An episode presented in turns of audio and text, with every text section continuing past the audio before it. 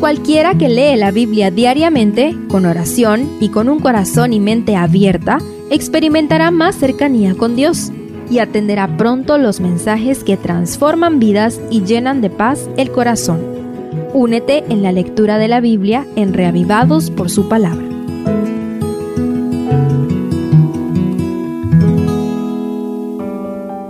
Job 26 este capítulo inicia el más largo discurso que se extiende hasta el capítulo 31. Básicamente está dividido en dos partes, una reprimenda por el reciente y corto pero hiriente discurso de Bildad y un salmo de exaltación a Dios como creador y sustentador de todo el mundo. Acompáñame a estudiar este fascinante capítulo. Primero, Job reprueba el ensañamiento de Bildad en los primeros cuatro versículos podemos percibir cierto grado de sarcasmo en las palabras de Job, esto especialmente motivado por el breve y fulminante discurso de Bildad. Job recalca que las palabras de Bildad no han aportado nada nuevo a la discusión y que no son para nada útiles sus declaraciones. Desdichadamente Job tiene toda la razón. En el versículo 4 se atreve a cuestionar el origen de aquel discurso. ¿Quién te ayudó a pronunciar tal discurso? ¿Qué espíritu ha hablado por tu boca? declara según la nueva versión internacional. Estas preguntas nos invitan a reflexionar a nosotros. ¿Qué espíritu está detrás de nuestras palabras? ¿Herimos o sanamos? ¿Edificamos o destruimos? La lengua tiene poder. ¿A qué bando del conflicto cósmico apoyan nuestras palabras? Segundo, Job exalta a Dios. A partir del verso 5, Job recita un poema, prácticamente un salmo, donde exalta a Dios por tres razones. 1. Porque su autoridad, poder y soberanía abarcan incluso las tinieblas y el mundo de los muertos. Obviamente, hablo del mundo de los muertos en un sentido figurado y poético como Job.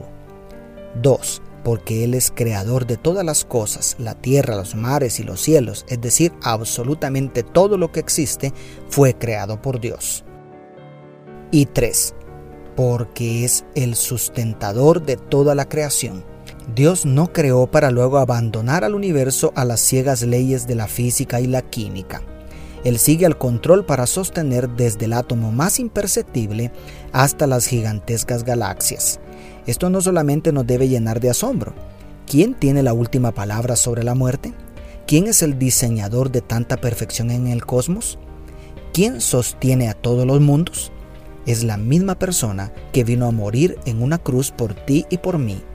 ¿No debería esta alabanza hacernos caer de rodillas en humilde adoración? Y tercero, Job hace grandes revelaciones. Ninguno puede saber cuánto comprendía Job de las palabras que dijo acá, pero en este capítulo encontramos revelaciones que se adelantaron por miles de años a la ciencia. Veamos unos ejemplos. 1. La Tierra está suspendida en el espacio sideral. Él extiende el norte sobre vacío, cuelga la Tierra sobre la nada, declara el verso 7. Hasta hace poco relativamente, se creía que la Tierra era sostenida por animales gigantes. 2. Los gases tienen peso. En sus nubes envuelve las aguas, pero las nubes no se revientan con su peso, declara el verso 8 según la nueva versión internacional. ¿Quién podría imaginarse en aquellos tiempos que las nubes también pesan? 3. La redondez de la tierra.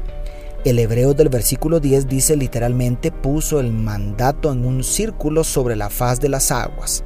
Aunque no lo creas, aún existen personas que defienden que la Tierra es plana.